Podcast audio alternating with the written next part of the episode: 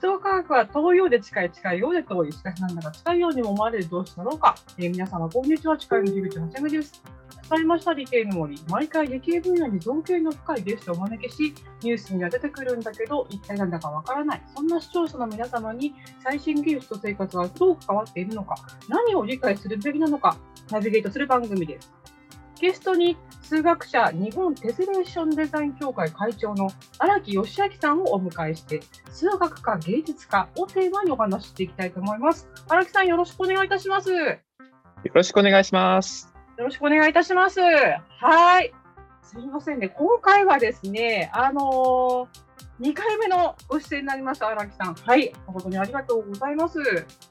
はい、で前回はですね、えーと、人生の問いをいかに見つけるのかという大きなあのお題をもとにですね、もうかっちり決めて、かっちり、えー、お話をしたでお届けしたんですけれどもですね、今回はこう話している中でですね、こう皆さんが興味があるようなテーマを掘り下げていって、座談会方式でですね、進めていきたいというふうに思っておりまして、はい、えー、サイエンスライター、富山かなるさんにもご参加いただきます。富山さん、よろしくお願いいたします。よ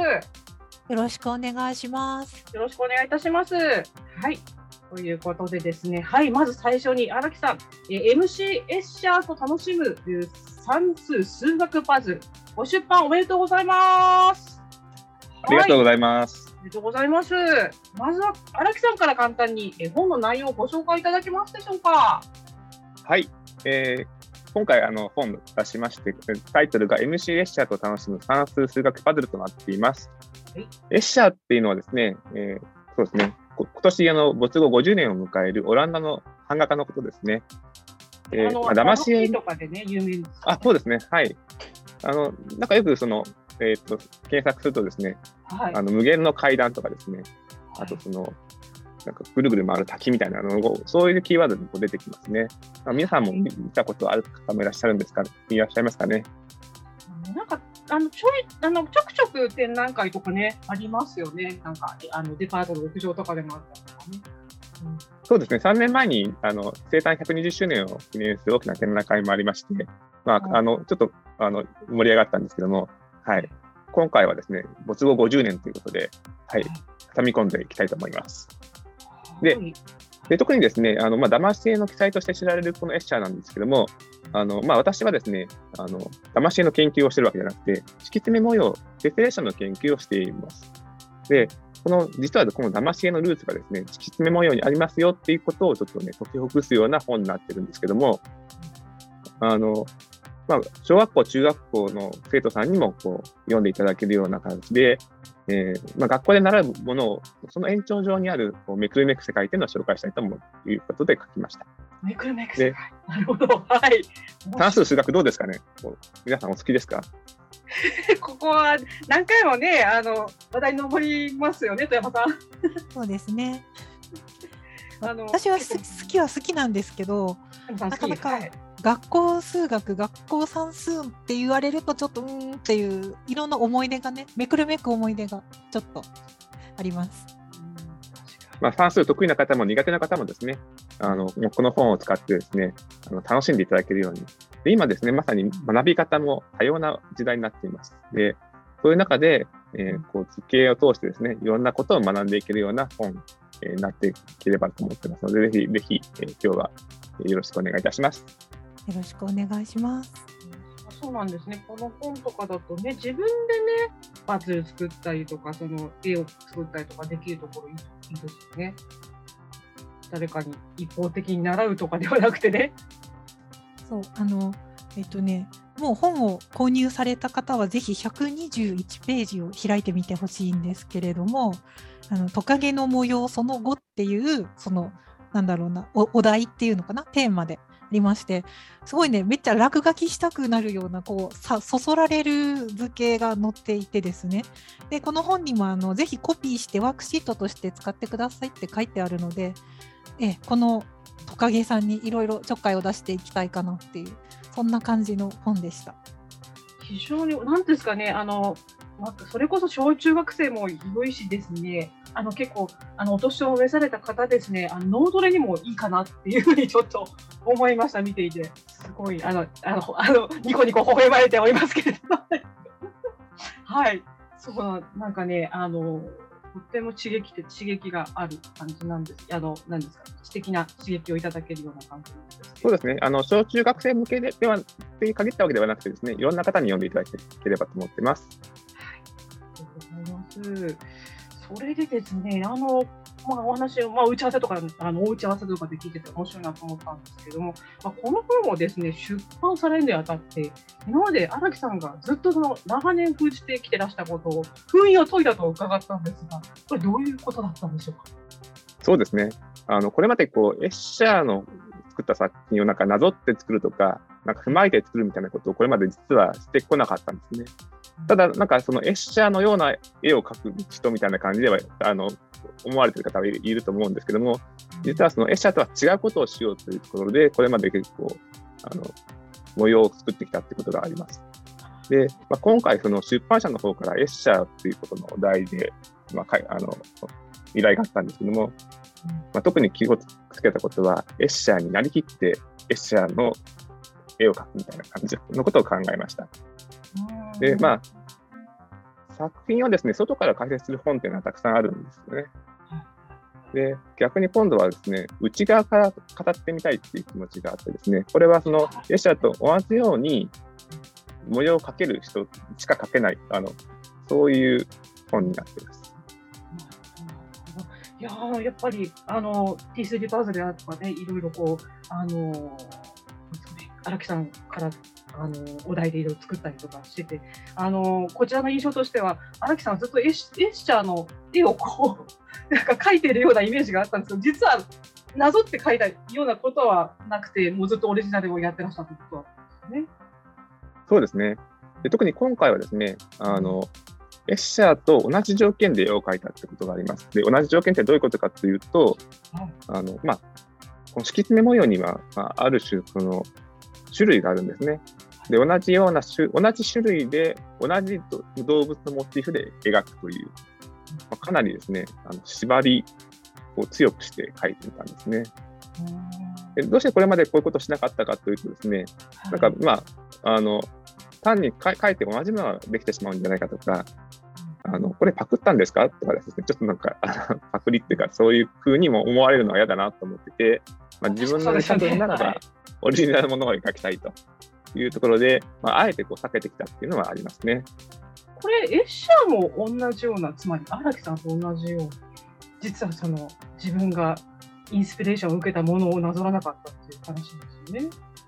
あそうですね。エッシャーはですね、あの、まあ、この敷き詰め模様を描き始めるきっかけとなったのが、まあ、イスラム模様っていうのを見たことなんですけども、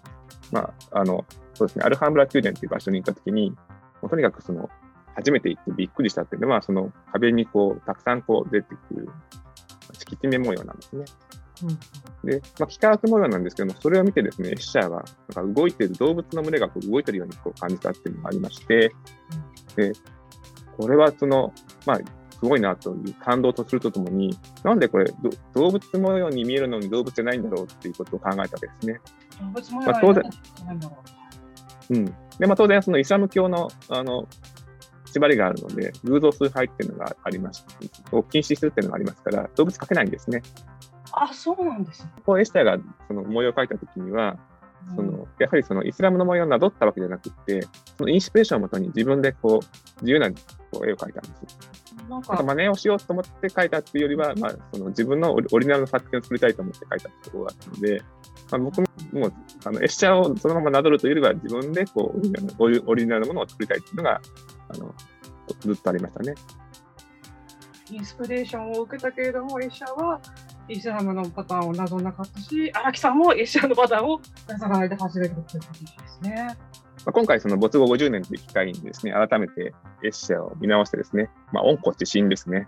あの古きを訪ねて新しきを知るというところで、まあ、い。ろんな知見が、はい、得られたという。結局、同じ条件で作って、エッシャーと同じものになったんですか、それとも違うものになったんですか？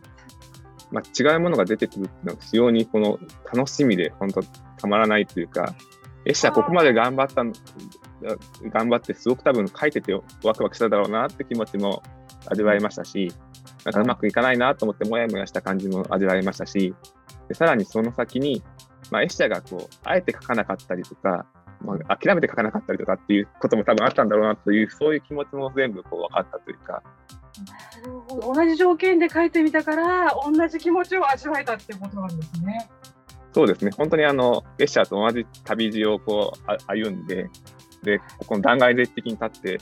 あここでやめるのか、先進むのか、あ僕はね、エッシャーの時は知見があるので、ここの崖を降りてみようってこともやってみた、はい、そういうような感じですね。あえて。ここで、あの、そうですね、あの飛んでみようか、あえて飛んでみようかっていうこともできるはい、敷地面模様っていうのはそうですね、あの同じ、まあ、あの図形を隙間なく、かぶりなく、重なりなくあの敷き詰めるってことをしていきます。で例えばその動物の顔を描くあの体を描くとなると頭があって体があって尻尾があって足があってみたいな感じだと思うんですけども必ずこう出っ張るところもあればへっこむところもあるんですよね。で頭をこう大きくしようとするとどこかをこうへっこませなきゃいけないみたいなところがあって、うん、なんか思った通りの絵を描け描けないのでこう図形とこう向き合いながらこういろいろこう試行錯誤しながら描くっていうのがまあ基本的なところではありますね。そうか、確かにね、組み合わせるためには何か出っ張らせると、必ずどっかを引っか引っ込めるわけなんですよね。はい。ちょっとしたこう形の変形だけでも、あの印象が随分こう図形の図形の印象が変わってくる時があって、それがこう不意に訪れるんですよね。何かこう無機質だった幾何学の図形がいきなりこう動物の顔に見えたりとか、なんかパばったりこうなんか動物と目が合うみたいなことが起きて。目が合うはあ、あれい。たねみたいな感じで、もうその その瞬間飛びかかって捕まえちゃわないと、どっか消えちゃうみたいな感じなんですよね。表紙にはですね、まあ、トカゲの絵を少し描いているんですけども、はい、トカゲってあの、そうですね、あの、面白いなと思ってて、はい、これちょうど白と黒のトカゲがいるんですね。で、はい、白の部分を見ると、まあ、トカゲのようにも見えるし、黒の部分を見るとトカゲのようにも見えるし、ちょうどそれがその入り混じっているというか、あの図と字っていうのがあるんですけども、あの地面だと思ってた部分が、あの実はその図図だった。そうですね、そのトカゲだと思ったものが地面だったみたいな感じの、あのまあ、あの感じになるよっていうのが、この敷き詰め物の面白いところです。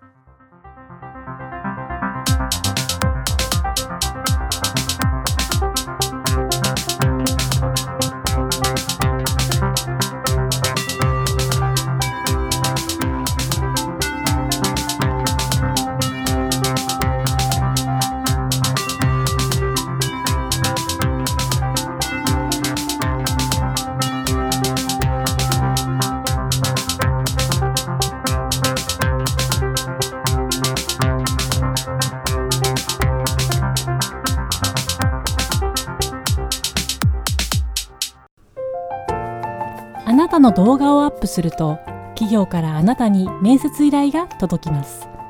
逆指名型就活サイトスタートライン。TSE は鎌倉 FM を応援します。自治体公的機関様のデジタルトランスフォーメーション。小中学校のギガスクール構想の STEAM 教育導入をお手伝いいたします。新クライアント総合研究所は鎌倉 FM を応援しております。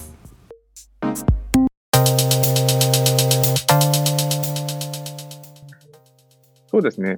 あの結構、エッシャーって、あのシュッとした結構洗練されたあの輪郭の動物描くことが多いんですけども、中にはですね、結構びっくりするぐらいバランスの悪いというか、下手馬な絵を描くことがあって、うん、でそれはあの、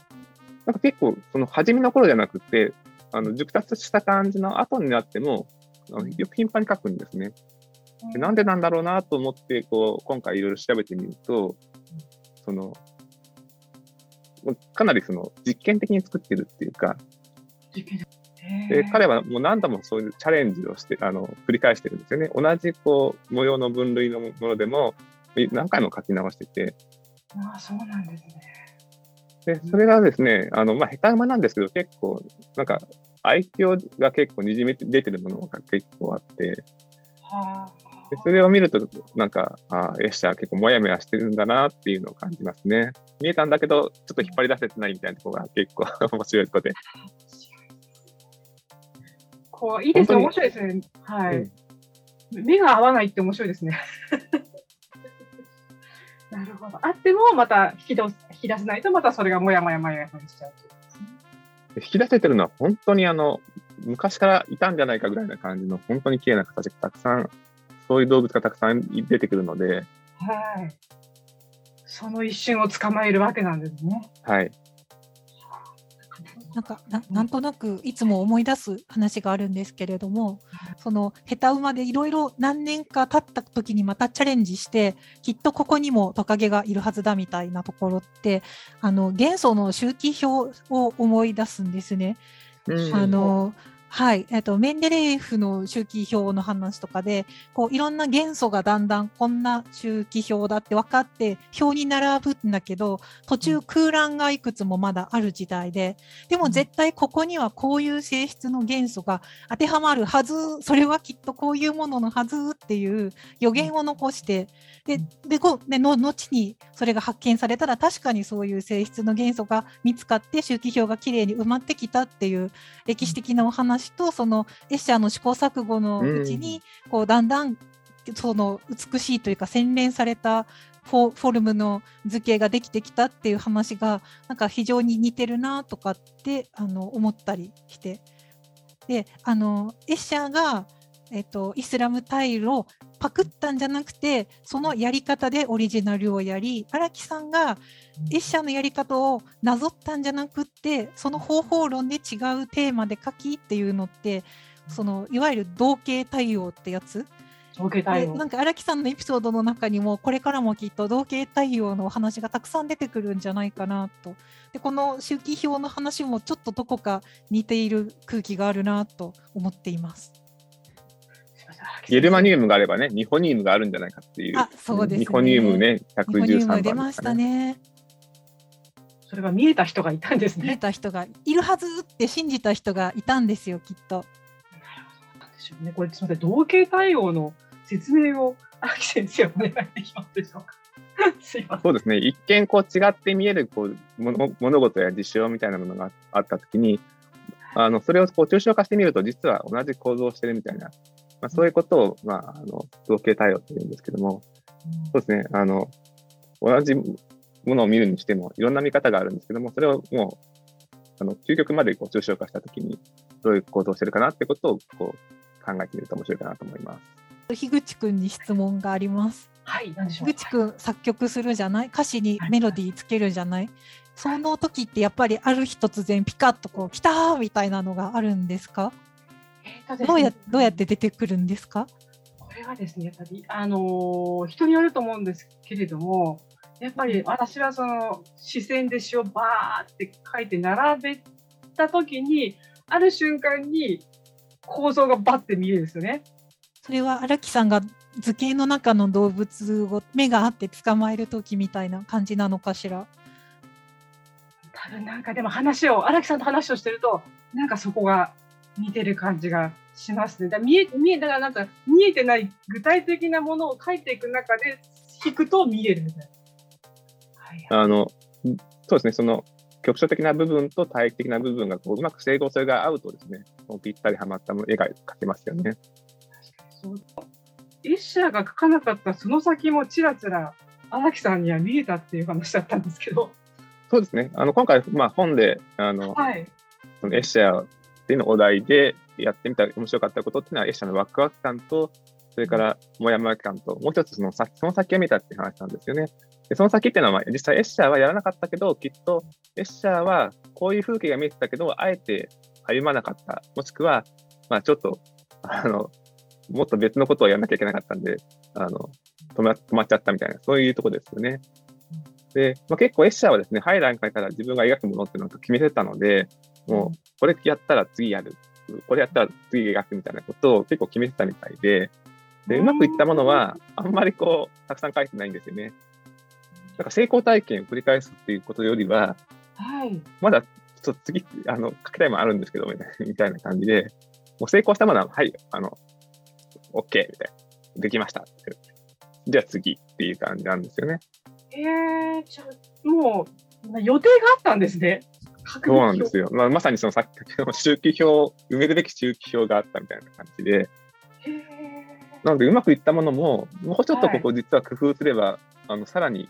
面白い展開があったのにとか、はい。で、あの、結構一人でやってたんで、エッシャー自身は。なんか誰かがこう、レビューしてくれたりしていくわけじゃなくて、誰も突っ込みもしないんで、なんかそのまま埋もれてるみたいなネタもたくさんあるんですよね。へえ。それを今回掘り起こしたりとかされたんですか？はい、そうなんですよ。これはちょっと本当にあの、もったいないなというか、あの、ご了解させていただきましたみたいな感じで、はい。非常に荒木さんが嬉しそうな顔をして、はい、お話しいただいてるんですけど、見つけたっていう感じなんですかね、やっぱり。そうですね。まあ、きっとエッシャーはここまで来たんだけど、まあ、ちょっともう本当次やるんで、あの、先行きますみたいな感じで、取り残されたみたいな、そんなものが結構ありますね。エッシャーの先を行ってしまったかもしれないんですね、この本によって。まあ、非常にいいチャンスだったと思います。はい。はい、ありがとうございます。ぜひ皆さん買ってお楽しみ。はい。いや、あの、荒木さん、エッシャーの生まれ変わり説ありますよね。ありますよね。はい。エッシャーは今年没後50年なんですけども、あの、私、あの、今年、あの、生誕49年です。おめでとうございます。ありがとうございます。で一応、あの、もうもう一つだけ補足すると、はいあの、やりきって、あの、やり、あの、なんですかね、その先やらなかったってこともあるんですけども、逆にこう自分でそのやらないって決めてたものもあるんですよね。エッシエッシャーが。な要するにそのやるべきリストを作作るっていうのもかなりその大変な作業だったと思うんですけども、何でもかんでもやってたらもう収集つかなくなるんで、もうここはもう無視します。今回はやりませんってことも結構ちゃんと決めてるんですよ。うーん。まあここをちょっと踏み込めばもっと面白いかもしれないですですけど、でも、まず関心事は、ここの範囲ですっていうのをしっかりこう決めていらっしゃる方だったので、だから、エッシャーさんはもう、あの、他の方法もあることは、100も承知だけど、でも僕はやるのはこれって絞ってたってことなんですね。そうなんですよ。えっ、と、この本の、その、えっ、と、サイン本をご購入いただいた方にはですね、シールっていうのがついてくるんですけども、はいはい。そのシールについてくるトカゲさんの、あの、模様はですね、あの、シールを剥がして貼り直すと、いろんなこう、複数の、あの、並び方ができるっていう、そういう特殊なのになってます。でエッシャーも、あの、ほぼ同じようなものを作ってるんですけども、それはもう完全にこう一種類しか生まれないっていうことなので、ここは少しこう書いてみて、そのプラスアルファ、ちょっとこう今回できたとこかなと思ってますね。これサイン本も嬉しいですけどね、富山さん、すごいこのカエルのシール好きですよね。ついてきたやつ。もうね、もったいなくて使えないので、ファイルに入れていつも眺めています。ぜひ使ってくださいね。もったいなくて。これ、これもコピーして切り抜いて、ね、そうですね。そうですねシ。シール用紙にコピーして、じっくりどう貼るかを検討したいと思います。で、あの、意見があって。そうですよね。だから幅広い層で受け入れられるっていうのは、やっぱりそうやってる中で、同型対応とかそういうのを見て、そこに惹かれてる人が多いんじゃないかっていうことですかね。えっと、例えばなんか、なんとなくこう、ほら、この話が難しいかもって思っても似たような自分の好きなジャンルのこととか、あの、ちょっと違うんだけどよく見たら同じルールでなんかできてる模様のこととかいろいろ思い出していくと、意外となんか入り口ってあとたくさんああるなって思うなと。でそのなんかちょっと似てるんじゃないって思うところってかっこよく言うと、あ同型対応なんじゃないっていう感じなのかなと思っています。ちょっとかっこいいですね。ちょっとかっこいい頭良さそうな雰囲気で、ぜひ使ってください。そうですね。あの、まさに本当にあの、皆さんの身の回りに、この、今、今回、敷き詰め模様とかエッシャーって話をしてますけども、似たような現象っていうのはたくさんあるのかなと思ってます。で、この繰り返し、あの、そうですね、敷き詰め模様の一つのポイントは、繰り返すっていうことだと思うんですけども、まあ、あの、身の回り見てみると、いろんなところに、ね、繰り返しってことは、あの、ありますよね。まあ、音楽なんか本当に、先ほど、あの、音楽流してましたけども、同じ旋律を繰り返すみたいなことだったりとか、まあ、それを単に単純に繰り返すんじゃなくて、いろいろこう少しずつ変形させながら繰り返していくみたいなことっていうのは、まあ、よくあることだと思うので、はい、あの、エッシャーと、エッシャーのその敷き詰め模様といろんなところで同型対応を見つけていただければと思っています。ちょっとぜひ気になった方はね、あの、ぜひサイン本買って、はい、シールも手に入れてね、見ていただきたいと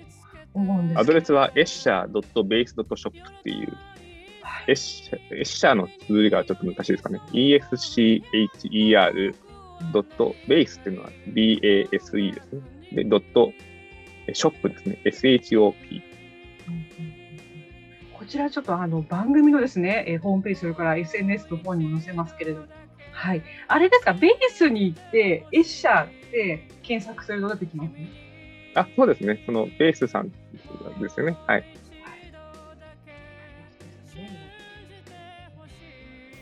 はい、このお話は次回に続きます。次回もお楽しみに。